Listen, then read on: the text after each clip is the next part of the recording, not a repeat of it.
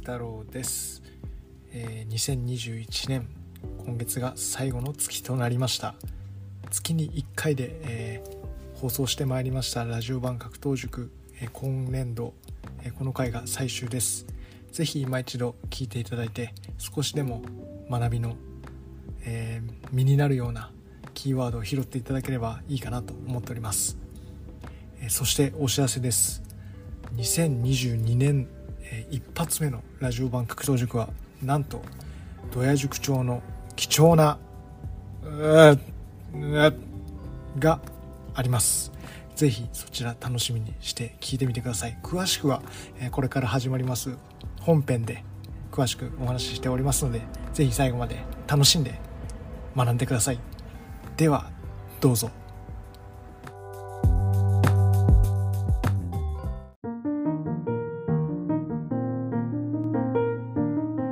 はいということで、えーやってまいりました、えーラジオ版格闘塾、えー今年2021年最後の、えー回となります、えー、土屋塾長本日もよろしくお願いいたします。皆さんこんにちは。格闘塾の出谷です。よ今日もよろしくお願いしはい、よろます、しくお願いします。いよいよ2021年もあと1ヶ月1月というところで。ですね。あのまあ今日あのニュース聞きました？今日今日、はい。あの録音してるのが11月の26日なんですけど、えーそうですね。はい。はいはい。今日ニュースなんか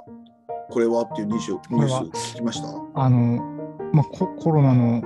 そうなんですよ。そうなんですよ。南アメリカ南アフリカ共和国で、はい、そう新しい新しいのが出たという新しい出たって言って、はい。それで早速あれですよ。ロンドンロンドンっていうかあのイギリスは封鎖ですよ。ああのあのあの周りの6カ国からのあの人入ってくるのダメって言ってうん。封鎖即しましたよ。もうそ即そういう即ですよ。日本大丈夫なんですか？な だってだってこれほっといたからこんだけみんな第4波5波って広がったんですよそうねですね。そうですね。ねえ。それが大丈夫なんですか？日本だって3日間だけあれですよね。確かなんか隔離期間あ3日間になってあと入るんですよね。大丈夫なんですか？ちょっとこれはまた。一応一応もうなんかねあの、えっと、京都の、えっと、お友達が、今日の夜は京都の街歩けないあなんでだと思います？人が増えてて。人が多すぎ人が多すぎて歩けない多多すぎて多すぎて歩けない多すぎて。はいあの今ご存知ですか？ロンドンとかベルリンですよね、ええ。感染者増えて。あめちゃくちゃ増えてですよ。むちゃくちゃ増えてますよ、はい。4, 4万人5万人とかはい。1日、それであの要因は行動制限の緩和とあー。それからワクチンによる抗体が時間の経過で減少したことによあるブレイクスルー感染だと言われてるんですよ。ブレイクスルー感染っていうのはあの確か2回目の新型コロナワクチンを打った後ですよね。それから2週間後以降に新しいコロナウイルスに感染することをブレイクスルーって言うんですよ。はいはいそれがなっちゃってるんですよね。向こうは本当に爆発してます、爆発してますよね。はいこっち大丈夫なんですかねすねごいすごい心配してるんですよ。ね大丈夫なの？はい日本って思うんですよ。ちなみになんですけど、あのこの前この数字見てびっくりしたんですけど、はいえっとワクチンの会社何かいろいろ知ってますよ、ええ僕ちゃんは。あの例えば、ファイザー、ファイザーはいそれからビオンテック、はいはいそれからモデルナ。はい、うんまあこれ大きなお大きい3つの会社なんですけど、えーはいこれでコロナワコロナワクチン毎秒1000ドル稼いでるんですって。ま、毎秒1000ドル。はい、毎秒1000ドルですね。1000ドルと言いますとはい、あの、えっとね、はい1分間で約700万の売り上げがあるそうえです。え1日いくらだと思います？あの、この3社ですけど、3社で1日107億円の売り上げがあるそう一です。1日？日、1日ですよ。107億。はい、これ3社で1日ですからね。え皆さん3回目のコロナワクチンまたーこれまあ、話ありますよね。そうですよね。3回目っていう話が、はい。ね。ねで、今度の新しいウイルス、なんか今度のワクチン効かないそう聞ですよかないっていうね。話出てます、ね。はい、この3社売り上げ、ちょっと 心配になりますよね。売り107億円から減ってくんでしょうか？上がるんでしょうか？いや、うわー7億。今で107億。ねちょっとこれもこれもびっくりしましたし、はい。あとまああの岐阜の山奥に住んでてやっぱ最近寒いんですよ。ええほんでストーブつけるじゃないですか。はいはい。灯油が去年はね1100円ぐらいだったんですね18リッターぐらあ、い。18リッター、はい。はい、1100円か1000円ちょっとだったんですよ。今年1800円してますね。100円、1リッター。インフレ、インフレななななってきますよね、これね。あのね、これであと、ま、ちょっと話、最初の話長くなっちゃうけど、あの、アメリカの友人が言ってたんですけど、はい。えっと、1年前と比べて、ガソリンが今1.5倍なんですって。アメリカで。アメリカで。牛,、うん、牛肉とバベーコンとかそういう肉類が3割アップしてると。あほいであとレンタ大体なんかレンタカーとかホテルとかなんかもはい3割ぐらいアップしてるんですって。ーうんで家電も高いよパソコンも高くなったよって言ってるんですよ。日本はね石油の備蓄放出しましたしでこれにあと円安が今すごいじゃないですか、円安。ものすごい円安ですね。はい、これから多分ね2割ぐらいは多分いろんなもので値上がりしますよ。あの皆さんこれちょっと冬に向けてまあ2割弱ぐらいはもうなんか例えば何かの今予算立ててるんだったら多分ねあの多分資材が上がったりして多分2割ぐらい高くなるんじゃないかなっていうのがちょっと今心配な。はい、もうなんかのっけからこの今年最後のお話なんですけど のっけからちょっとなんかあんまりいい話題じゃなくてですよね。でもこれがそういうそういう状況ですね。現なんか今日の今話日の質問もなんかのっけから大変な質問じゃないですか。シシリアスなちょっと感じなんで、はい。おっでは、えー早速た。一つ目のご質問からさせてよろしくお願いしまいす。ただきます。はいそうですね。先日電車内でですね、えージョーカーに扮して、まあ、ジョジョーカーというキャラクターですね、に扮して、えーまあ、無差別に、まあ、殺傷、死傷事件を起こしたというものがありました。で、ネットではその犯人についてこう、まあ、要は失うものがない無敵な人などと呼ぶような、まあ、そんなように話題にもなったんですけども、まあ、こういうことを起こしてしまう無敵の人を作り上げてしまう最大の大きな、まあ、要因は土屋塾長はどんなことだとお考えでしょうか？ミクちゃんは何だと思います？そうですね。うんまあ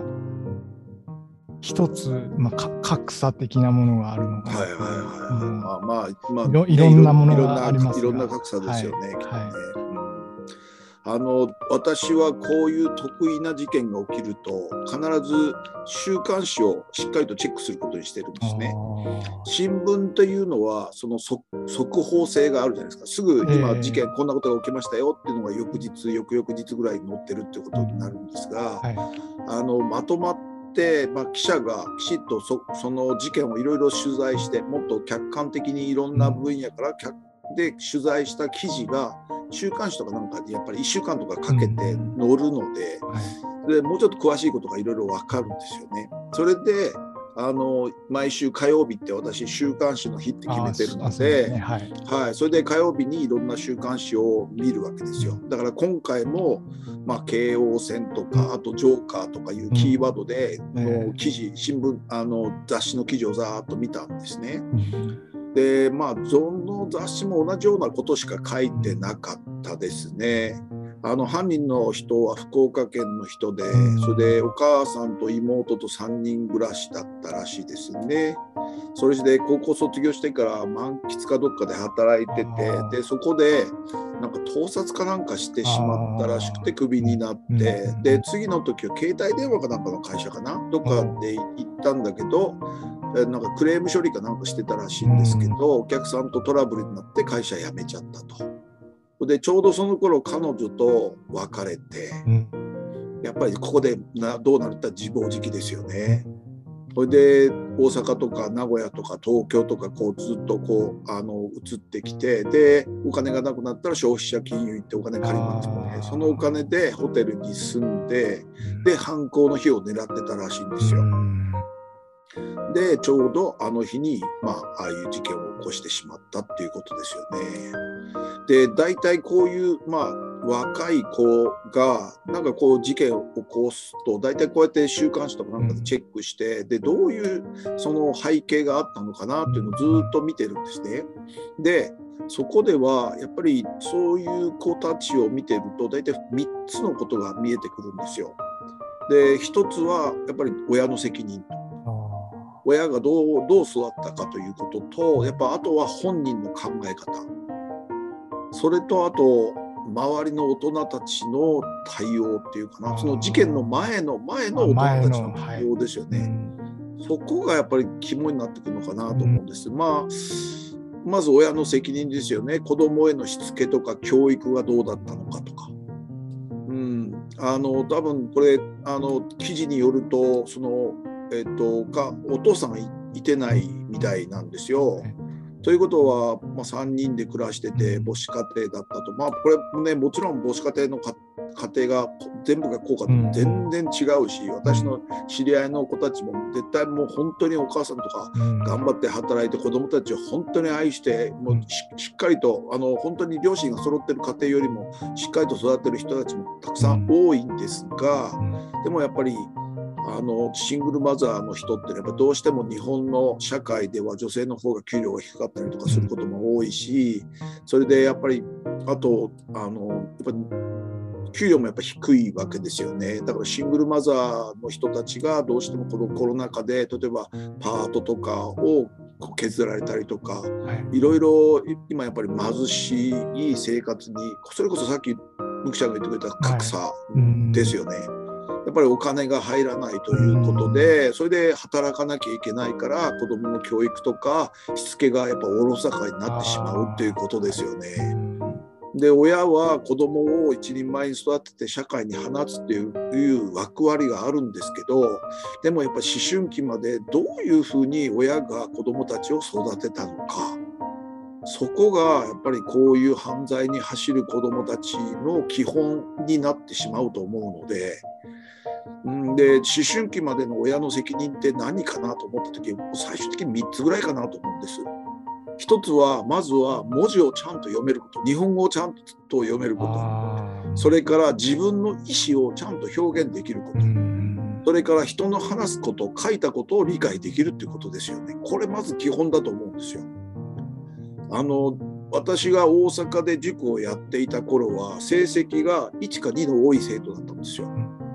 1か2の多い生徒ので、えー、と半分ぐらいかな。最初のうちは結構両親揃ってる子どもたちが多かったんだけどやっぱり時と時の流れとともにシングルマザーの方が多くなってきてはい。一時は、えー、とうちの塾生30人ぐらいいたないた時に、えー、とほぼ全員がシングルマザーだった子えなんで。すね。ー。それくらいやっぱりあのその成績が悪いこという成績が低迷してるっていうことと親の経済力っていうのは比例してましたよね。ででやっぱりだからといって悪い子かってそんなことはないんですよ。もちろんその中で一生懸命あのうちに入れてくれてそれで私がいろんなことを話してでお母さんへの例えば誕生日に感謝の手紙書いてお母さん泣いてもらう泣かせたりとか、それからやっぱりあの男だったらお前女を守れよっていうことでお母さんを守るっていうことで、俺高校行かねえよっていう子もいたりとかね。俺親のために働くよっていう子もいたりとか。本当にいい子たちはちゃんと育つんだけどやっぱりそれはそういういい子にいい,、まあ、いい子っていうか、まあ、言うこと聞くことが いい子とは限らないんだけど、うんうんその社会に迷惑をかけない子に育つかどうかってやっぱり親の愛情のあ高によるのかな高っていうのは多い少ないっていうことで、少ないはいそこによるのかなっていう気はしてるんですよね。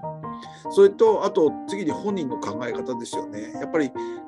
え方を身につけるには学ばなきゃいけないんですよ。本を読んだり、まあ、例えばネットの記事を読んだりすることで新しい考え方知識が身につくんです。でもそれがないと好き嫌いでしか判断できないんですよ。ーうんちょっとの努力が実らないと世間のせいにしちゃうんですよ。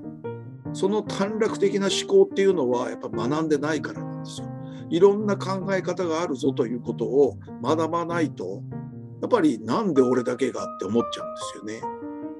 うん、それとあと3つ目はやっぱ周りの大人ですよね。親身になって心配してくれる大人がいるかどうかなんですよ。そんな存在が出るいると道踏み外すことが少ないんです。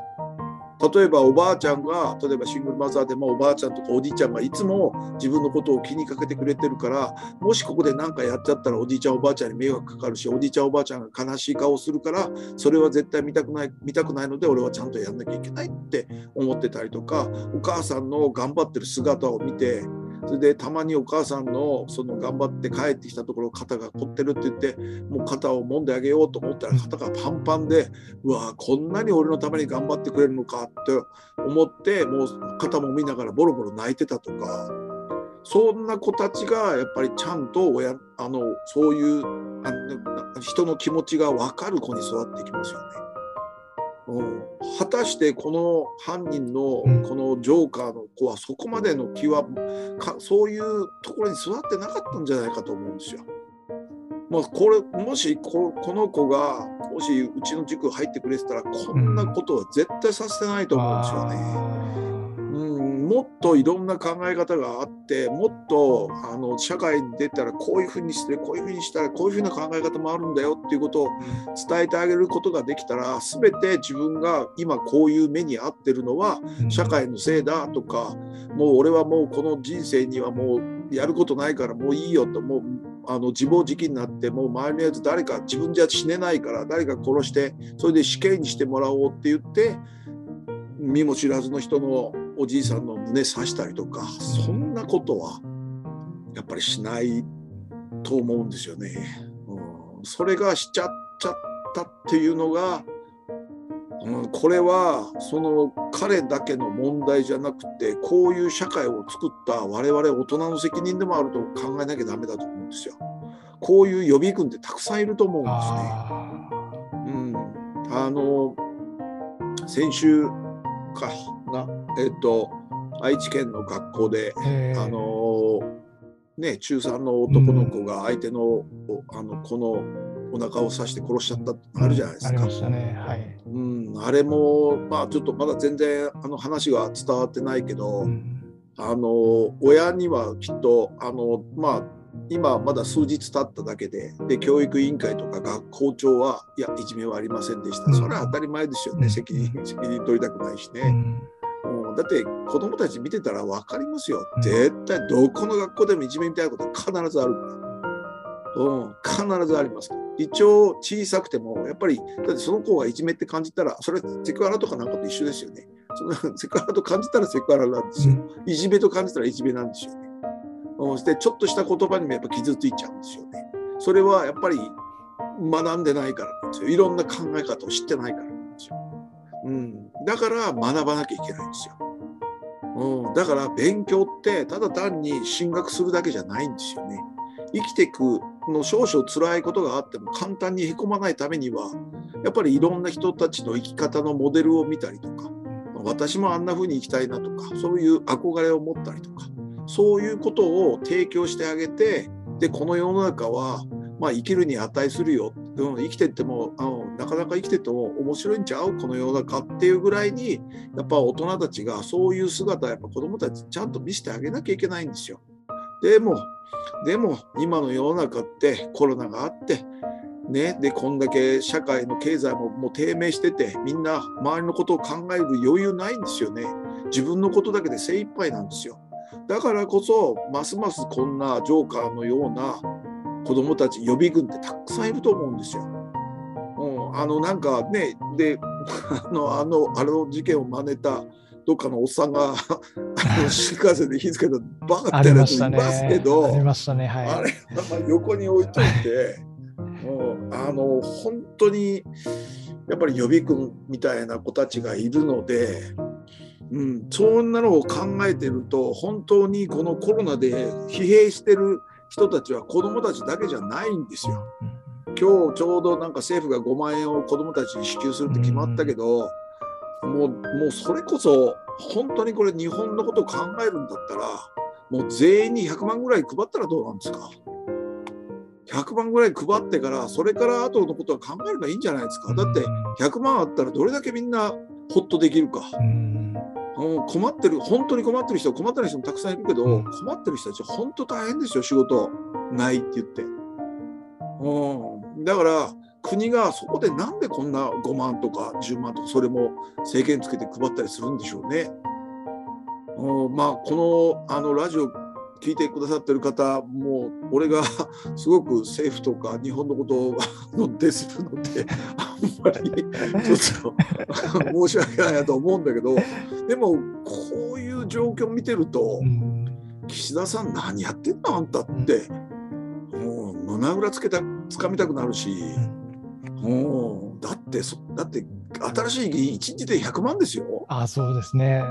話題になりましたね、この間。あんなの考えたらふざけてると思いません、いや、本当に、本当に、普通じゃ。年間1200万もらうんですよ、あいつら、あれで。うんうんうん、え、それで領収書いらないんですよ？いらないっていう、ね、何使ったか分かんないじゃないですか。うんうん、なんであんなの認めてるんですか？バカか、こいつらと思いますよね。うん、でも、日本変わんないですよね。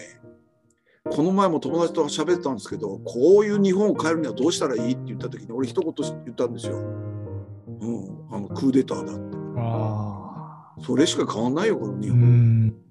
うん、それしかないだろうって言ってたんですよ。だって本当にやっぱり国民のためを思った政治しようと思ったら今やっぱり変われないと思うんですよ。ここまで来ちゃうと。ここまで大きくなっちゃうと。うん、もうこれを本当に国民のためにと思ったら、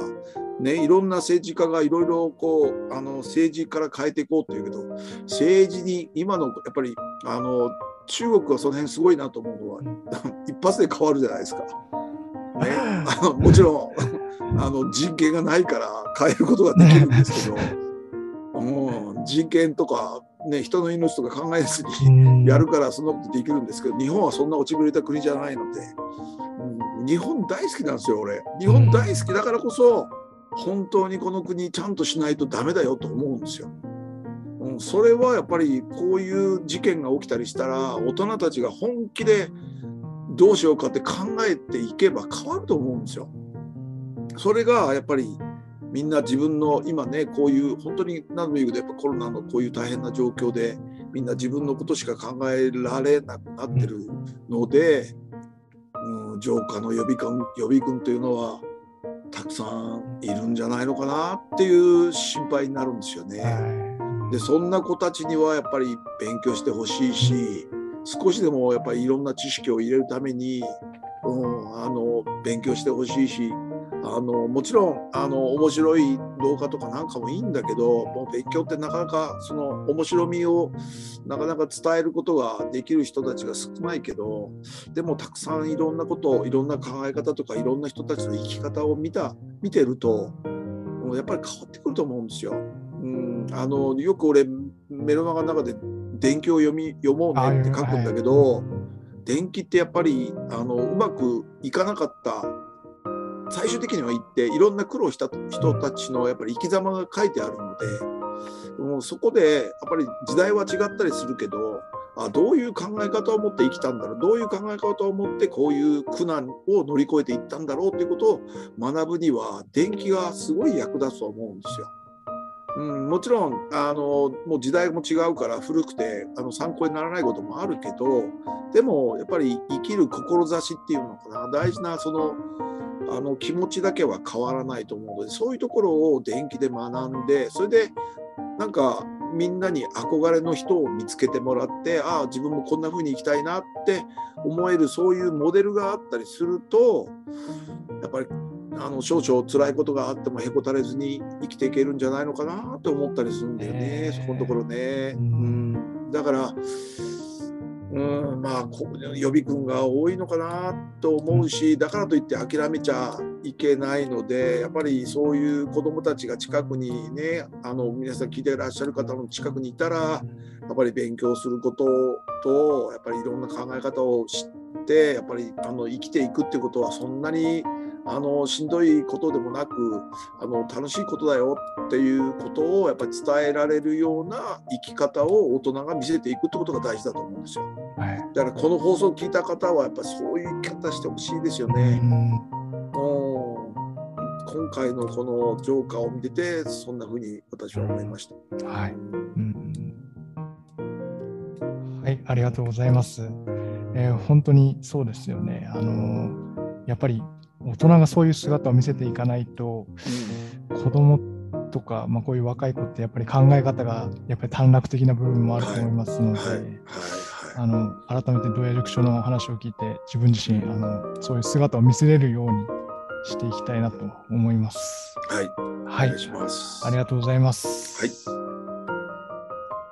はい、では続いて、え2つ目のご質問です。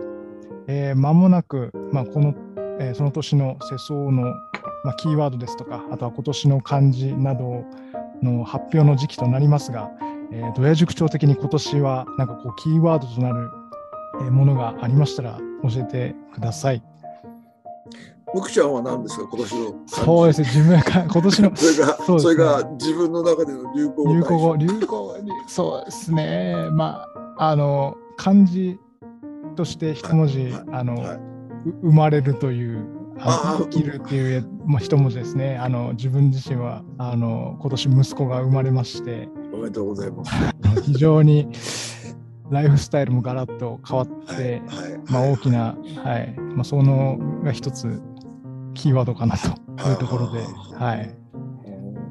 なんか流行語はありますか？流行語、流行語、流行語、そうですね、流行語と言われるとそんなに 流行してなないいんです。ない流行してないですね。そっかそっか。うんあのこれそうなんですよね。今年の漢字ってこう考えてみたんです漢字浮かばなかったんですよ。あうん漢字が浮かばずに、はい。でやっぱり今年パッと目に入ってきて自分の中の流行語なのか今年のか漢字じゃないんだけど今年の言葉みたいなもので一番よく目にしたなと思うのが何かなと思って考えたら DX なんですよ。あ、DX、はい、DX と書いて何と読みますか、えはいーデジタルトランスフォーメーション。はい、そうなんですよデジタル DX っていう文字がこのデジタルトランスフォーメーションっていうのがたくさん目の中へ入ってきまして、あ自分の中ではこれかなと思うんですーよ。DX、はい。はい、で DX っていうのは先ほども言ってますけどデジタルトランスフォーメーションなんですね。うんなんでトランスフォーメーションなんで DX デジタルの D は分かるんだけどトランスフォーメーションなのになんで DT じゃないのっていうことなんですよ。そういう質問があるあったんですが前に。であの英語ではトランスのことをトランスっていうところを X って省略するんですよ。あだから X フォーメーション、だからトランスフォーメーションのことを X フォーメーションっていう表し方もしたりすることもあるんですね。ですから、そこから、えー、とトランスフォーメーションだからうん DX ということになって、うん DX、DX ってなったはいんですよね。うん、DX 何かって言ったら、まあちょっと定義はいろいろ長いんですけど、簡単に言ったら何かって言ったら IT を使った変革なんですね。IT を使った変革なんですよ。それができないと既存のシステムからの脱却もできないよと。例えば、えー、と DX がを使ったあのものというと何かというと例えばあれですね ZOZO タウン ZOZO ですよね。とか Amazon もそうですよね。ZOZO なんてすごいなと思ってるのが例えば服買う時って我々どうやって服買ってましたっけ、あの、うん、お店に服屋さん行ってですよね、試着しないと買わなかったじゃないですか。試着して、そうですね。そうそう例えば靴を私初めてネットで靴買った時すっげえドキドキしましたよね。自分で足測りましたもん。これ何センチだっけあって。これで縦横測りましたからねあ、。はこれで初めてシャツ買った時もすっげえドキドキでい。したよ。うん俺多分 L だよなとか。それを思ってこうあのなんですか肩幅測ったりとかしましたよね。それがはい ZOZO はすごいことしたの覚えてます？あの、話題になりましたよね。あの、そうなんですよ。ZOZO スーツっていうのを作ったんですよ。はいはいあれを ZOZO スーツ買うんですよ。わざわざ。はいはいはい。わざわざあれ1000円か2000円してましたよね、確かね。俺も買いましたもん。あ、あの変な模様のタイツ、あのもじもじくんみたいな。あの覚えて年代が、年代がわかるんですけど、もじもじくんみたいなタイツを着て、はいはいはい。それであのスマホをカメラこっち向けて、それでぐるぐるぐるぐる回ったりするんですよ、はいはいスマホの指示で。そうしたらす、この顔あの体の体型が全部分かって、でそのデータが全部 ZOZO に持ってかれるうんですよ。ん。それで、したら、ドヤさんのあの体型はこうですよ。うん、そしたら何が欲しいですか？って言ってそれで例えばアウターが欲しいですって言ったらしたらこんなアウターがありますよ、うんああこんなのあるのかって言って例えばこんなシャツにしようと思ってこれでポンと選ぶじゃないですか。でシャツ選んだらそしたら皆さんはこんなズボン買われますよみたいなの出てくるんですよ。あなたのサイズはこれですよ。うんそれからお客ドヤさんの買われたシャツにはこれがお似合いですよみたいな出てくるわけですよ。あこれかと思ってこれあこれいいやんと思っちゃって思わずピッと押しちゃうんですよ。ほいでこのズボン買われた方はこんな靴を「えーこんな靴もあるの?」って言って結局ワンセット買ったりとかしちゃうんですよ。それがネットで自分の部屋にいながら買えたりするんですよね。それが、まあ、やっぱり IT を使った変革なんあです。ーまさにそうですよね。うん、で、アマゾンなんてともちろん IT を使って変革してるでしょ、うんだってあのやっぱり俺最初今でもまだすごいなと思ってるのが例えば楽天でもいいしアマゾンでも本一冊買うじゃないですか、はい本一冊ですよ。そしたら本一冊買ってて例えば今途中経過どこですかって今どこどこ出ましたとか出るんですよ。うんそれで自分のポストに入ったらなんかあのアマゾンかあの楽天から連絡が来て、うんもうお届け済みとかで出るんですよ。すね。本当かと思ってポスト行ったら入ってるんですよ。え？本お前何冊配るわけあなた方と。それその中のその何万冊うん何十万冊何百万冊ってうん動いてる中でなんで俺んとこ来たのが分かるのって思わず思っちゃいますよね。そこまで分かるくらい IT を使った変革が起きてるんですよ。これがやっぱりああこういうもんかと思いましたよね。やっぱりこの IT を使った変革っていうのがやっぱり俺今年のキーワードこの俺俺の中ではこの、DX ですよね。このデジタルトランスフォーメーションが俺のキーワードでやっぱり既存システムからの脱却っていうのもすごい大事だなと思ったんですよ。はいうん、でなんでこいつら既存既存システムからの脱却しねえんだろうなって思ったことが2つあるんですけど、はい。二つ。あの、はい、市町村から届いたワクチン接種の希望のハガキ手紙紙で来るんですよ紙で。はい、それから前回衆議院選挙、はい、こ紙で来るんですよね。紙で届いて、はい、はがきが届くんですよ。そのハガキを持っていあのあそこ会場に行かなきゃいけないんですよ。会場に行ったら紙くれるんですよ。そこで鉛筆で書けって言うんですよ。はい。はい。それで袋なんかあの変な紙ですよね。あのすぐ開く紙らしいですよね。あれは特殊なあれも技術が使われてるらしいですよね。はい。あのあの紙を回収する中であれ多分一つの会場に50人から100人ぐらいバイトいるんですかね。うん。あれ全部皆さんあれで税金からですよね。お金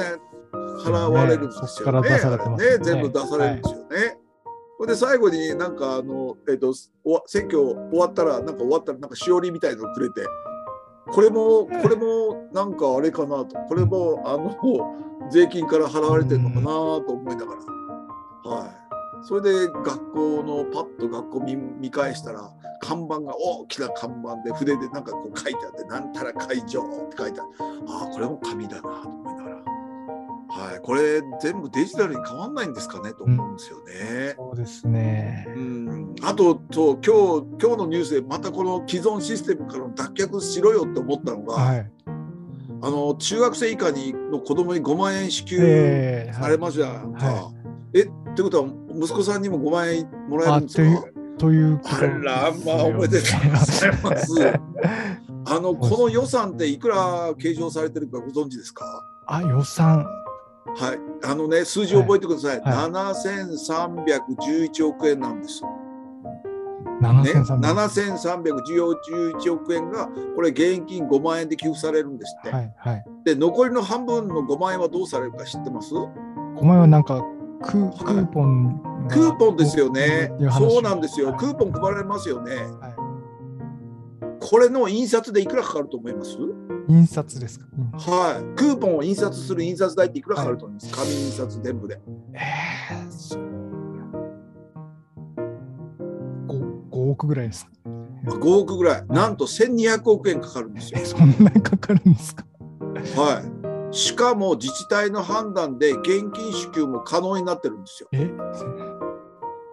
ね、そんなんだったら全部現金で配ればいいんちゃいます？いや、本当に。そうですよね。ね、この事務費のお金、この1200億円でね、で所得制限で対象から外れた世帯にも配ることできるんじゃないですか。うんうんうん。そのとバカがこの国はと思いません？これ皆さん聞いてる皆さんこれどう思います？これ、なんで俺がこんなどうやさんそんなに声荒が荒げなくてもと思うかもしれないけどこれ聞いてうんバカかお前らと思いませんかこれ。うんうん7311億円はまあいいですよ。決まったんだから。クーポンで1200億円かかるんですよ。その印刷で1200印刷でかかるんですよ。だからそれ配りゃいいじゃないですか1200億円。バカとしか言いようないでしょ。アホかお前は。ともうねこんなニュース見るたびにね岸田さんの顔がねお前いい加減にしろよってやっぱ思っちゃうんですよね菅さんの顔も最後にはもうなんかもうなんか目玉親父みたいに見えましたけどねなんかねもう岸田さんちょっとねなんかこういうのを見てると岸田さんあんまり長くないのかなと思ってしまいますよね。なんかすごくねこうやりきれない感じっていうか、あのそれこそねあの1日で100万円もらう連中もどうかと思うし、うんこの1200億円かかるのもこれ普通普通の企業だったらあこれこんなにかかるんだってやめようって言うじゃないですか。そうなりますね。なんでこれこのままいっちゃうんですかうね。んいや決めたことだからってそれなんですかね。これこれ絶対自分の財布っていうか自分の給料に一切関係ないからもうそのままいっちゃうんでしょうね。これ自分のお金だったら絶対節約するじゃないですか。うん1200億円ああやめようやめようって思うじゃないですか。うんうんこれ絶対自分のお金って感覚ないですよねこいつら。うんうんこいつらこいつら言っちゃった。こいつら はい。もうクあーーデターしかないじゃないですか。そうですね。変わらないですよね。変わんないですよね。はこんなのこういう状況を皆さんミスミス見過ごすんですかねいこれ。なんかね見るたびにね出るのため息だけですよ。って。はい。まあこれはあるんですけどまあねまあまあちょっと話戻すと DX に話戻すと。まあ、最終的には DX ってこの IT を使った変革というのはやっぱ自分の生活の中でもやっぱりどんどんどんどん入れていくことにしてそれで、えー、と自分の中ではどんな DX をしたのかなと思うとやっぱり本をたくさんこう処分してきたと紙の本を処分して今では、えー、とデジタルとあの電子書籍と紙の本っていうのはそうだな8人ぐらいかなデジタルが8ぐらいになってきましたので。だいぶ、はい。はい、だいぶそういうふうになりましたね。だまあ、ただ参考書だけはどうしてもあのデジタルになってるものが少ないので、うんあと申し訳ないけど勉強だけはやっぱどうしても紙でやった方がいいので、でやっぱり参考書類はやっぱ紙で買うっていうことにはなってますかね。それ以外は大体がもうえっ、とあのあのデジタルで買うようにはなりましたねう。んそれからあと iPad を大活躍っていうかは大活用するようになってから、ノート類一切使わなくなったんです。すべて、はいはい、紙になりましたね。はい、ただメモとかなんかはもちろんね、すぐ速攻性があるじゃないですか。メモってすぐ書ける。はい。ただあの iOS15 になってから、うんあの iPad でもすぐ電源入ってればすっとこうあのメモメモがすうん。すぐ出るようになったので、まああのそれができたからあの紙に書いたりその、えっと、あの iPad にパッとすぐ書いたりとかすることも同じぐらいのスピードでできるようになりましたよね。はい、であとはやっぱり参考書以外の本を紙で全部処分できるようになったノートはもう一切使わなくなった。それからあとペンのインクとかなんかを今までこうあのそれこそたくさん買ってたやつをマーカーとかペンとかシャーペンとかあの本当に数少なくなったっていう形ですね。全部あの iPad の中で色とかなんか簡単に変えれるあしね。マーカー機能もいっぱいあるのでこれで作れますね。あとうん、だから文房具もだいぶ減りましたよね。はい。文房具も減ってですね、うん、だから自分の中のその DX ですね、IT を使った変革っていうのがだいぶこの中ではできてきたかなと。でももっと来年はねもっともっとデジタル化していけばいいのかなと思って。で最終的には本当にあの今やっぱりあの来年は目指そうと思ってるのはやっぱスーツケース1つ2つにやっぱり、うん、そこまであの極力あの持ち物を少なくするということをしたいかなっていうのはちょっと思ってるとこですね。だからまあ今年のキーワードとしてはそういうまああの DX っていうのが私の中ではあるしであの DX もそうだけど今例えばあの NFT とかメタバースとか、はい。ろいろまた新しい言葉がいっぱい出てきてるじゃないですか。はい、ブロックチェーンだ、まあ、ブロックチェーンも古いけど、はい、まあ、一体何なのかと思った時に絶対皆さん勉強しなきゃダメですよ。あの別にメタバース知らなくても別に普通に快適に生きてはいけるとは思うんですけど、でもこれからまだ若い人たちは絶対こういう言葉もが影響してくると思うので意味分かんなかった。俺みたいなじじいになったら別に知らなくてもいいと思うんだけどでもやっぱりあの興味持ったら何だろうと思ったら必ず YouTube 見たりとかネット調べたりとかあと雑誌見たりとか必ず知らないな分かんないなと思った言葉は絶対学ぶようそういう癖をつけた方がいいですよ。うん、そうしないとやっぱ取り残されていきますよ。うん、でやっぱり上からの言うことをそのまま聞いていかなきゃいけないっていうようなことになっちゃって、うん、でこれから、うん、やっぱりちょっとだんだんだんだん日本ってきつい社会になってくると思うので、うん、やっぱりちゃんと勉強しておかないとあの、うん、上の言うままになっちゃうのでそこは気をつけた方がいいと思います。でですから例えばメタバースとかその NFT とか初めて聞いたって方いたら、うん、ぜひこれ何だろうってことを調べてください。うん、はい、ちょうどあの中田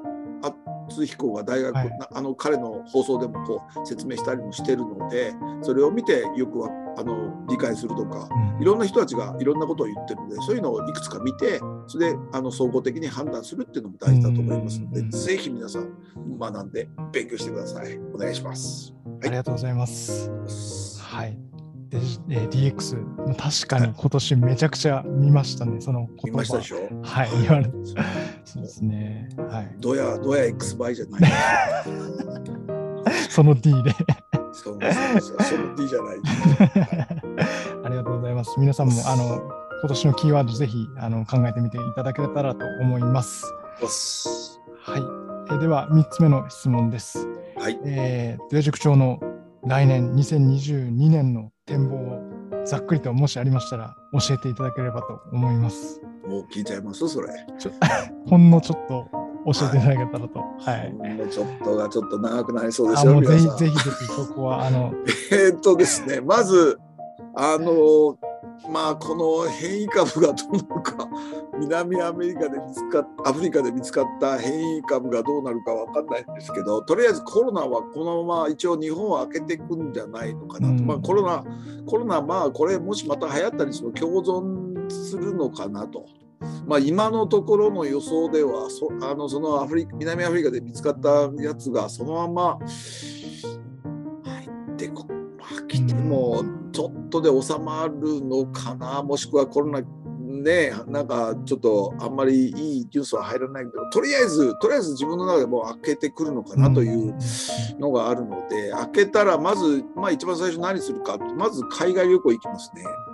あ海外、はい、海外旅行。でここそのコロナ前から計画してたことで、えーと、まず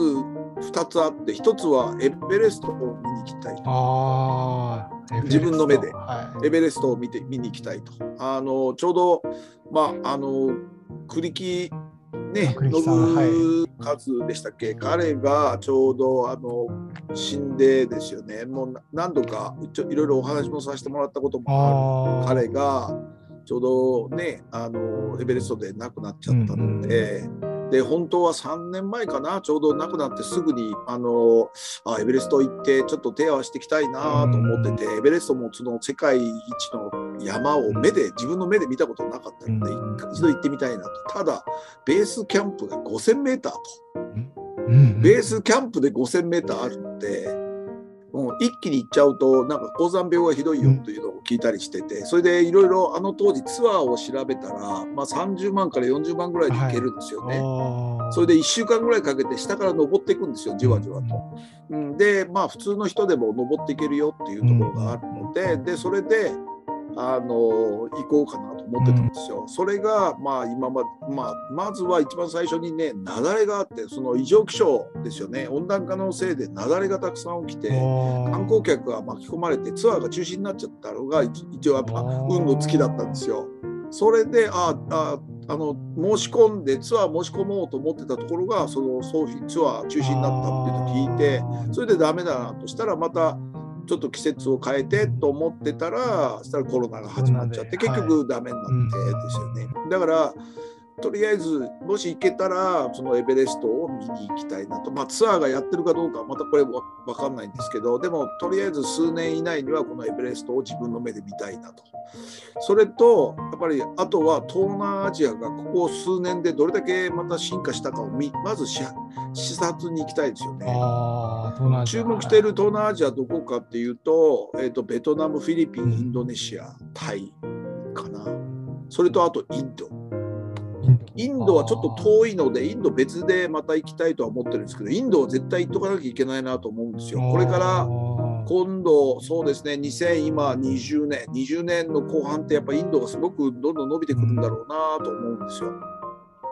だから今のうちにインドちょっと見ておきたいなと思うんですね。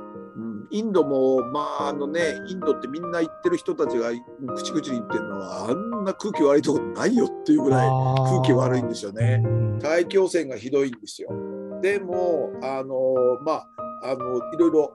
ああるので、まあ、それも含めてちょっと一回見に行きたいなと、どういうインドってどういう状況なのか、それでどれだけ伸びてくるのかなという、やっぱ自分の目で見に行きたいなと思ってるのが、その今4カ国、5カ国ですか、そこはちょっと行きたいなと思ってますね。はい、それであと2つ目にまずは、えっとね、あの外国語ですね。今一生懸命、えっと、英語と中国語をやってるんですけど今までは、えっと、8対2ぐらいの割合で中国の方向の方が2ぐらいの勉強の時間だったんですけどようやく発音の講座が終わってもうずっと,、えっとここ数ヶ月ですね、えっと、1日25分ずつ、はいはい、それを月曜日から金曜日までずっと中国語の発音だけを一生懸命やって。で一番最初のピンインっていうんですけどピンインをちゃんと読めるようになるっていうのが大事でそれをようやくあの先生もちゃんとよどうにか読めるようになったねっていうあのお墨付きをいただいたんでようやく他のあの単語を覚えたりとか文法を覚えたりに入っていけるようになったので。来年はこの勉強時間を英語語、中国語語にして、で、毎日英語のオンラインのその25分の講座、あの、えっと、オンラインの英会話ですよね。それと中国語のオンラインの英会話25分を、あの、まあ、毎日やるか、もしくは英語を週3ぐらいにちょっと減らして、中国語は毎日やっていきたいなと。そして、えーと、中国語の検定で HSK ってあるんですけど、はい、HSK はの6級、6級あの中国語の検定の場合は 1, 級が一番初初級なんですね。6級が一番難しいんです、ねはい、だからその6級を目指して6級の一番難しいところを取りたいなと思ってるんですよ。それが取れたら次はスペイン語かフランス語をどっちかやろうと思ってこう。ちょっと考えてるんですけどとりあえず来年は中国語をなんとかちょっと,、えーとまともに1年間でちょっとやれるところまで頑張ってやってみようかなと思ってます。それプラス、まあ、中国言葉も同じですけどあと大学ですよね。大学すべて A を取れるようにきちんと学んで、はい、あのドヤの D からドクターの D 博士の D に変えるこのプロジェクトをこの10年間をかけてなんとかこの,、はい、この10年で一つ博士号を1個取りたいなと、はい、60代に1個70代1個80代1個90代1個120ぐらいまででいくと、はい、7つか8つかの取れるし、はい、その頃には真鍋さんを超えた年になるから。はい。はい、はいねなんか面白いことになるかもしれません、ね、話題になるかもしれないそうかもしれませんよね。とりあえずね。そうなんですよ。だからこの D を D に変えるプロジェクトはちゃんとちょっと続けていきたいなと思ってるんですよ。はい。はい。その頃には D、DX なんて呼ばれるかもしれませんし、ね。あら、まあここでお後がよろしいようで、なんてなってたけど。はいはい。それであと、まあ次3つ目ですよね。えっ、と、最近あの、えっ、と、これ自分の中ではちょっと嬉しい話なんですけど、あの、シャツの L サイズが着れなくなってきまして、はい、腕が合わなくなってきたんですよね。腕の太さがだいぶ太くなってきて、はい、もう62でこれこういう経験ができると思いませんでしたね。62になってあの腕がシャツの L サイズが腕ちょっと入ら曲げたらちょっとやばいんですよ。曲げたらきつくなってきちゃって。あそんなにはい、はい、それであの上腕二頭筋三頭筋だいぶ鍛えたのでそれで腕が入らなくなることはやっぱ着にくいんですよね、うん、L サイズね。うん、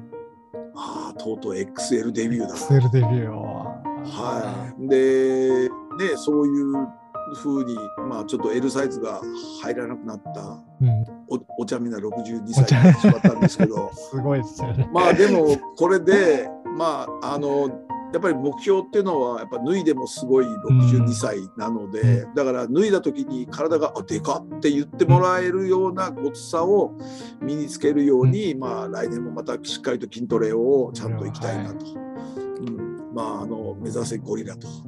ゴリラゴリラぐらいになったら面白いかなと思ってますね。それからコロナが明けると移動もまあできるようになるだろうし、まあ、来年の2月ぐらいからまたねあのえっと、GoTo トラベルもやるとか、やらないとか言ってますから、えー、まあそれであと私の仕事っていうのはその今その全部オンラインでやってるもんですから、あのどこに住んでもいいわけですよね。でコロナ前にはちょこっとやってたんですけどもうその完全ノマドワーカーなのででデジタル化を図りもう断捨離ならぬ全捨離を今しようと思って、はい、いろいろこう軽くしてきてるのところで、うん、そしたらまた、えーと、ようやくその以前のように季節ごとに住む場所を変えれるなと。で春は沖縄夏は北海道東北秋は郡上とかあと関西京都あたりをそれから冬はまたこの辺とかあと九州とか離島に行くとかですよねそういうこの季節によって動くような生き方あの住み方をちょっと来年はしたいなと思ってるんですね。で、まあ、47都道府県は制覇したので。であとあともっと思ってるのが来年22年もうちょっとコロナが落ち着いたりとかもっと落ち着いてくると2023年ぐらいには少し海外にも滞在したいなと。向こうに数ヶ月住むというのをやりたいなと。それとあと今年ちょうどあの引っ越しを考えあ来来年ですね来年引っ越しを考えていて今のところも、まあ、すごくあの快適な住みやすいところなんだけど、もうちょっとやっぱりあの荷物そんなにいらないのでもうちょっとあの狭くてももうちょっとコンパクトな部屋ところをどっか探して。行きたいかなと。それからもうちょっと奥へ引っ込もうかなというのも思うので、まあ、部屋だけはですよね。あの自分の住むところその本本拠地だけは。あとはもう自分は多分とも飛んで歩いたりすると思うのでだからもうもっと自分の快適な部屋探しですよね。そのためにちょっと引っ越しをしてはい。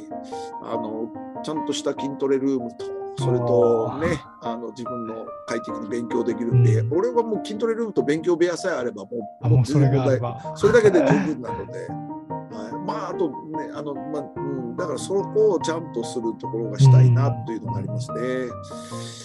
それからあとあれですねあのまあ、5つ目としては、えーとね、格闘塾の中でもっと人間力を高める指導をもっとしていきたいなと思うんですよ。あのこれから AI 時代に入る中ででどんな人材が生き残るかっていうと人の心を動かせる人だと思うんですね。そういう人材が生き残れると考えてますので今まで指導の経験で成績を上げることに関してもしくは勉強の仕方に関してはもうもうこれがもう多分あの一番いいやり方だろうっていうのはもうもう分かってるのでそれはもういいとして。で次にやっぱり人間力を爆爆上げするようなロードマップを作りそれを試してで人間力を高めて最終的にやっぱまた会いたいなと思われる人間ですよね。で人の心を動かせることができるような人間を育てることに特化した塾にじわじわとやっぱシフトを変えていきたいなと思ってるんですよ。勉強勉強じゃなくて勉強っていうかまあ教育っていうのは基本的にあの1対1っていうのがやっぱり理想だと思うので、それができるような塾をやっぱりに作り変えていきたいなと、だから勉強を教えて今もうほとんど今勉強を教えてる。まあ人によっては半分ぐらいその人間力のいろんなお話をしたりとか半分ぐらい勉強という形もあるんですけど、うん、もっと人間力に特化して、うん、やっぱりやっぱりうん、やっぱり人としてなんかすごく魅力的な人を育てていきたいなというのが今思ってますね。格闘塾の未来ってそういう未来にしていきたいかなと思ってますね。そっちの方にシフトして。うん、はいはい。それであと6つ目ですね、あと海外に今、まあ、あのコロナ前からちょっとは手つけてたんですけど、海外に日本語学校を作りたいと。うんまあ、新しい事業として人材不足の日本に日本語を話せる外国人労働者を斡旋する仕事もしようかなというのをずっと思ってましてで今これだけ、ね、人材不足なのでちょっと早急に日本語をちゃんとできる外国人の人を呼んでそれで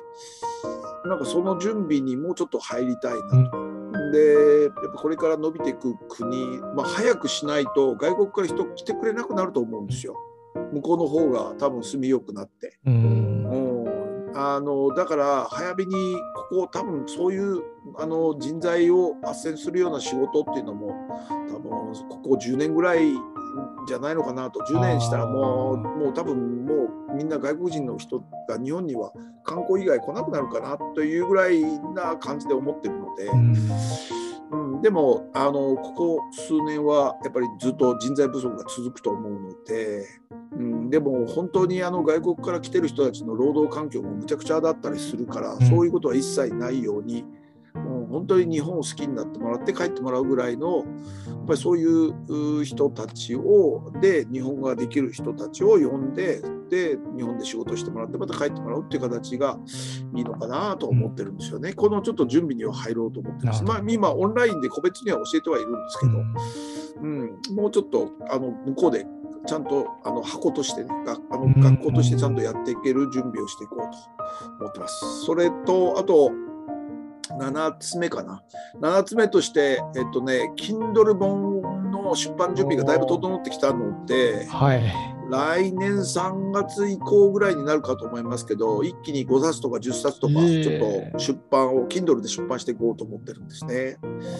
うん、これぐらい出したらあれですよね名刺に作家って書いても大丈夫ですよね。もうそれだけ出してれば大丈夫ですよね。は、はい、大丈夫はい、例えば、はい、あの例えば格闘塾秘伝英語鬼足上達法とかね。すごいタイもうタイトルからして。格闘塾秘伝成績爆上げ方法とか。読みたくなります、ね、それとか格闘塾秘伝人生ロードマップ作成法とか。それとかあと格闘塾入魂通信の中のいいお話を集めたやつとか、あとそれとかあれですね今まであった子どもたちを題材になんか小説も書いた書きたいなと思ってますし。でもこんなこと言ってるけど一番売れる本はこの本かなと思うんですよ。はい、土屋式単勝勝負法ですよね。はい、これなかなかいいんじゃないですかね。はい、土屋式単勝勝負法。本の名前、本の名前、ヒヒーンとか言いましょうか。ヒヒーンっていう 本の題名で。はい。そうなんですよ。私の競馬の方法っていうのは、あの、あれなんですよね。あのね、あの競馬って、あの、こう紛れがあるもんなんですよ。で、だからこの馬連とかこの2頭3頭とかこう選んで買うとどうしても紛れることが多いしたくさん買わなきゃいけないんですね。私あの外れ馬券で買いたくないんですよ。基本的には当たり1点だけ買いたいなと思ってそしたら単勝とか副勝という勝負方法になってくるんですけど私のやり方としては、えっと、あの単勝1着に来る馬に、えっと、単勝10万かけるんですよ。はい、で大体単勝って1.5倍から2.5倍ぐらいのところの馬を狙ってそこに入れるわけですよね。でまあそれを1日1回だけにしてで外れたらやめると。うん、あのそれ以上取り戻そうと思わないと必ずそのルールを決めたらそしてあと単勝をその必ずあの競馬の世界ってあの地味猛量なんですけどあの機種で買うといいんですよね。あのすごい機種ってもう、えっと、必ず、えっと、1レ12レースまであるんですけどそのうち多い時もう6レースとか7レースその機種買っちゃうんですよ。はい、でその中で確実に来るやつを選べばいいので,、うん、で強い機種ってもう何人かもういるんですよ。その機種はもう必ずその機種を中心に買っていけば、もう大体この1.5倍から2.5倍の間ではこう大体できるので、あとはどの馬を選ぶかっていうことなんですよ。それに、あとは10万、まあ10万とか、最初から10万かけなくても、最初1万円でもいいんで、はい、必ず、はい、この方法は勝てる。ので、はい、必勝ですね。必勝法なので、はい、これが一番売れるんじゃないかなと思ったりしますよね。確かに売れそうですね。そそうなんですよ。はい、これでね、ちょっとね、はい、あの一応だいぶヒヒンしました。はい、これが売れるんじゃないかなと、はい、これで一番売れたりしてね、もう仕事これになっちゃうかもしれない、ね。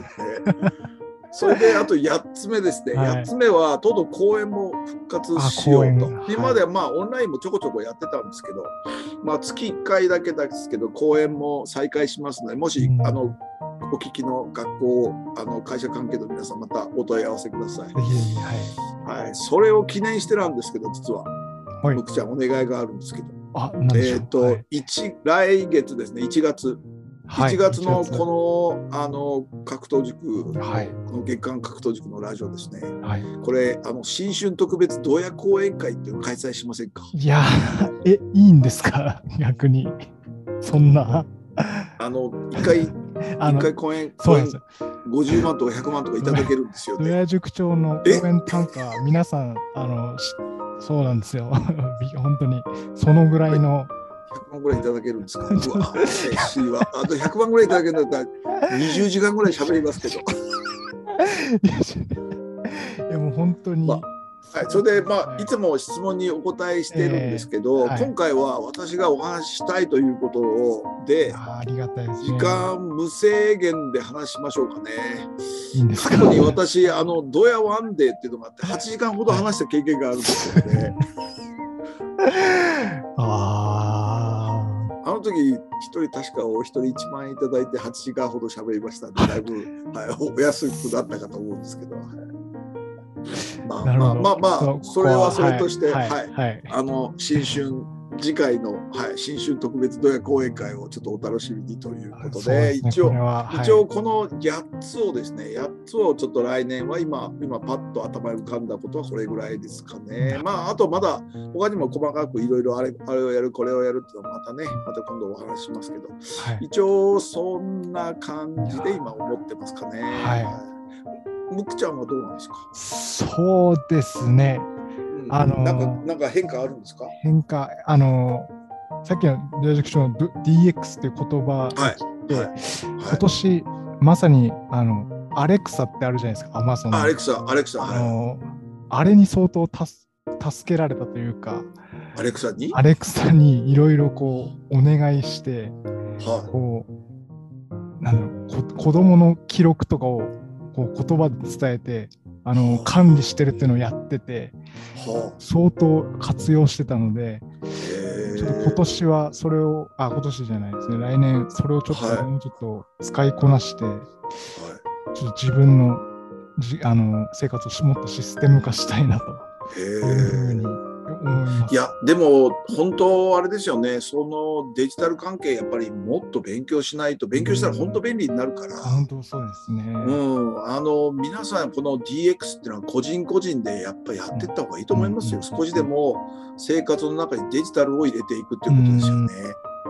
うん、それを入れていくとやっぱ生活がもうあの昭和臭いところからやっぱりちょっと皆さん少しずつ変わらないと。そうですね。クーポン2200億円かけちゃうことになりますよ。いや、本当ですね。はい本当に。もうなんか自分で今喋っててまたなんか怒りがふつふつと湧いてきた感じがするんですけど、はい、は何やってんのこれいと思って、本当にそうですね。はい、まあだからやっぱり日本人やっぱおとなしいですよねおとなしいなって思いますね。思いますよね。絶対クーデターしかないんじゃないかなと思ったりしますよね。うんでもね絶対ないからこんなね冗談でクーデタークーデター言ってるんですけど、うん。いやでも、うん、でも本当になんか政治家がふざけたことやってるとうん。聞きかねないですよねやっぱりね。あまりにもそれこそだって本当に普通のまともな頭の人がこれ考えたら、うん、クーポン2200億円億円かかってこれやめようって言いますよね。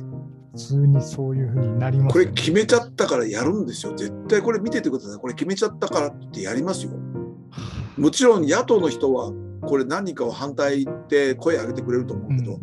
多分声上げてくれた人いたら、あ、その人に今度入れようかなと思いますよね。あ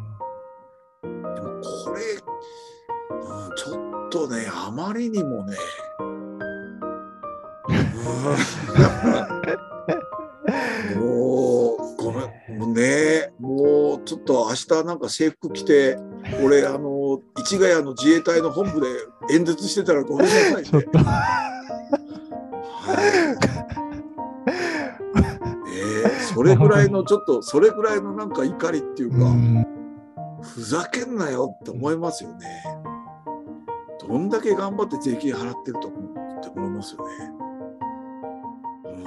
うんちょっとちょっとちょっとびっくりしますね。はいはい。まあとりあえず、はい怒り怒りを収めましょう。はい、すいません。すいません。はいということで、まあ、はい来月またちょっと、はいはいお楽しみにしてください。よろしくお願いします。はい、こちらこそ。はい、えーでは最後になりますが、はい。今月のおすすめの本をぜひご紹介ください。えーっと今月のおすすめの本は赤塚浩二さんの書かれた、はい。えーっと浩二あの高いあの人ですね。あの人人あの人弁に「に」って書く人ですよね、高赤塚浩二さんの書かれた「お父さん日本のことを教えてよ」っていう本です。うん、えー、と赤塚さんってどんな方かっていうと,、えーとね、私も大好きだった糸川秀夫さんのお弟子さんなんですよ。はいはいはい。糸川秀夫さん秀夫さんってどんな方かってえーはいいうと、とてもユニークな方でもともと帝国陸軍の戦闘機の設計してたんですよ。あのはやぶさという素晴らしい戦闘機を作ったり、それの設計されたりとかその流れでエンジンを研究してロケットに行き着いてベンシルロケットっていうのを開発された方なんです。でその功績を認められて、えー、と小惑星糸川という命名されたんですよ。でその小惑星に降り立って初めて小惑星の土を持ち帰ったのははやぶさなんです。うん、その糸川さんのお弟子さんなんですよね。でこの赤塚さんという方また変わった方で建築をされてあの建築会社の社長さんだったんだけおどーはいあの、まあ、糸川さんを師匠としてからちょうどイスラエルに目覚めて聖書に造形が深くあの本本人は今建築の方されてるのかな？ほとんど今講演されてるのかと思うんですけど、えっと、聖書漫談師といってうん。聖書を題材になんか面白おかしくお話しされてるんですよ。はい、一度あのあの CD で一応お話聞いたんですけどもう涙涙の素晴らしい感動的なお話でした。その方が実は、えっとあのあ娘さんがアメリカ留学に行って帰ってきた時に言われた言葉が一番最初に言われたことがこの言葉だったそうなんですよ。お父さん日本のことを教えてよ。ううん、であの我々日本っていつで誰いつできて誰が作ったか全然答えられないじゃないですか。確かに。これって文化の基本だと思うんですよ。うんうん、個人的にはそろそろ戦後76年経ってそろそろ自分で自分の国の憲法を作ってうんそろそろ自分で自分の歴史日本の歴史を歴史書を作る時なんじゃないのかなと。うんで民族ってど民族っていろんな定義があると思うんですけど同じ歴史を共有してる人たちが同じ民族だと思うんですね。したら我々日本ってアメリカからに作ってもらった憲法をそれからアメリカに作ってもらってなんかこう国の検閲があって自虐歴史観って言って日本が悪かった悪かった悪かったことしか我々教わってないんです。でも今学校を出て本当の歴史をいろいろ勉強していくといやそんなに日本って悪かったのかなと。で世界中行ってみるとえっと、東南アジア行っても日本のことを悪く言う人たちあんまり会ったことないんですよね。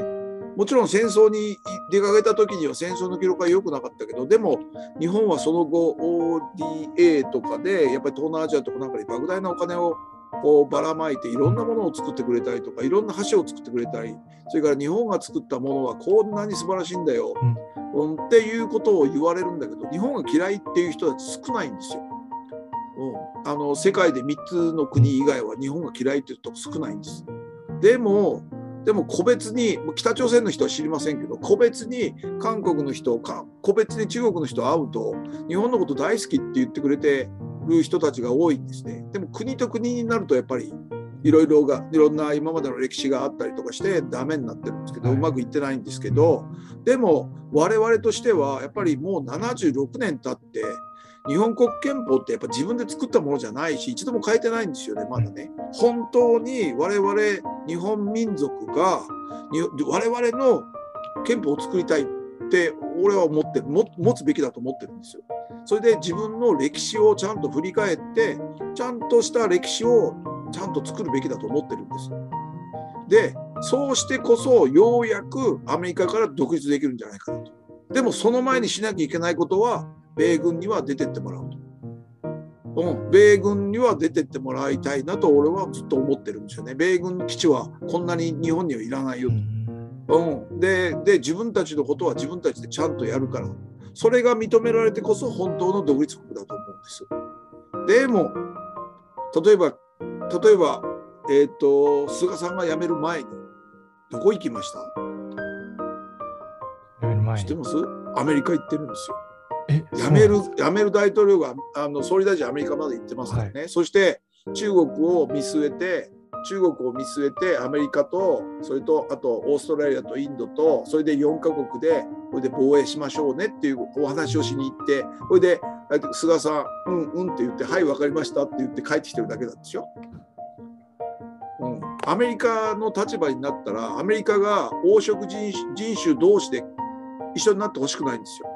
だから日本とアメリカ日本と韓国って仲が悪悪ければ悪いだけ多分あのアメリカ側にいてくれるからいいと思うんですよ。はいうん、でも黄色人種同士でもし中国と日本と韓国一緒に手組んでみてください。すごいことになると思いません。多分そうなったらまた今度第三次世界大戦になってアメリカとこの白人たちとこうなんかこうなるかもしれないけどでもそうならないためにアメリカとしてはやっぱり自分の下にいてほしいわけだし日本の歴史なんか見てみるとロッキード事件とかなんか全て日本の中でこう政変とか起きた時にはどこを出発してるかってアメリカ出発ですからね、アメリカで火が出てこうやって日本に来て日本のマスコミがわーっと騒いでで田中さん田中角栄辞めたり小沢一郎だどうのこうのとかいう人たちがどんどんどんどん失脚していったんですよ。そんなの考えてったらやっぱり日本ってやっぱりアメリカズブズブじゃないですか。うん、だって原爆落とされて何人殺されてます？それなのにみんなアメリカアメリカバンドアイですよ。おかしいこれもちょっとどうよと思うんですよ。うん、だからそんなところを冷静にまともな目で考えていったらおかしいこと多くないですか？ってすごく思っちゃうんですよ。そのためにはやっぱり学ばなきゃいけないんですよ。学ばなきゃ。うんだって米軍基地があるがためにあれですよ知ってます？日本の飛行機あの米軍基地を避けてぐるっと回らなきゃいけないんですよ。無駄にあのその制空権そう、米軍基地の周り横田基地の周り、あんな住宅地のすぐそばなんですよ。それなのにあんなあの上飛行機飛んじゃダメですからね日本でこうぐるっと回らなきゃいけないんですよ。羽田に入るの成田に入るのにぐるー回ってるんですよ。なんでかって米軍が第一だからですよ。そんなの日本いつまででも同じそんなこともう76年も続いてるのにもういいじゃないですかと思いますよ。それから国連だってだってあの常任理事国あそこ5つずっと変わってないじゃないですか。はいはいはい、あれいつになったら変わるんですか、ね、もう76年ですよ。えー、であいつらだけで拒否権持ってるの。うん、なぜすかこれっていう感じですよね。彼らは彼らのだから今の体制崩してほしくないですよね、うん。だって彼らだってメリットあるから、うん。うん、そう。日本入れてくれったって入れないじゃないですか、うん。うん。ドイツ入れてくれったって入れないじゃないですか、うん、そう。そうですよ。これでだからそれ考えてったらやっぱり冷静に本当にやっぱりこの国の未来のことを考えようと思ったら自分たちでやっぱ自分の手で憲法を作んなきゃダメだと思うんですよ。自分の手でやっぱり歴史はちゃんと振り返って悪いとこは悪いいいとこはいいってちゃんと見ないとダメだと思うんですよ。でそれのきっかけとなる本がこの、えーと「お父さん日本のこと教えてよ」って本だと思うんです。これが全て正しいわけじゃないとは僕は思います。だからそのいいろんなあの見方を歴史の見方をしている本の中の一冊に加えて読んでほしいなと思ってます。歴史ってやっぱり政治的なことも絡んだりするからいろんな考え方の人がいるからこれが全て正しいとは思わないけどもでもちょっとあの今までとはなかった教科書しか学んでない歴史を学んでなかったらちょっと新しい歴史の見方なので、ぜひこれ見てほしいなと思いますね。あのこの本読んでもらって。あと、はい。YouTube にあのその赤塚さんの講演が数本入ってますので。はい。はい、であとそれも2時間とか1時間半とかフルに入ってたりするのですごく俺とは違って優しい方される方なのですごい 聞きやすいと思いますから、はい、ぜひぜひまたその講演もぜひ赤塚さんの講演聞いてみてください。はい。はい。ありがとうございます。ぜひ、ぜひこれをこちらをちょっと読んでみたいなと思います。はいはい。ありがとうございました。はいということで、えー2021年の最後のえー回でございました。えー今回も非常に濃厚な授業でございましす。た。すいません。あのちょっと汚いことをいっぱい使いましていえいえ。申し訳ございません。はい。来月はちょっとあの、はい。新春講演会ですの新で春講演会、綺麗な言葉で、えこのこのこれどうやさん？みたいな。こんな言葉遣いしたっけ？みたいな。そんなはい。ちょっと人がガラッと変わってるからそれこそそれこそ DX されてるかもしれませんのでちょっとお楽しみにしてください。はいぜひぜひ皆さんあの楽しみに。はい、まあ最後の1か月ですからね,、はいこね今年の落とし前つけるためにまた1か月燃えて、はい。はい、爆走しましょう。はい。皆さん風邪ひかないように、はい。頑張ってください。ありがとうございましたありがとう。ございます。はいありがとうございました。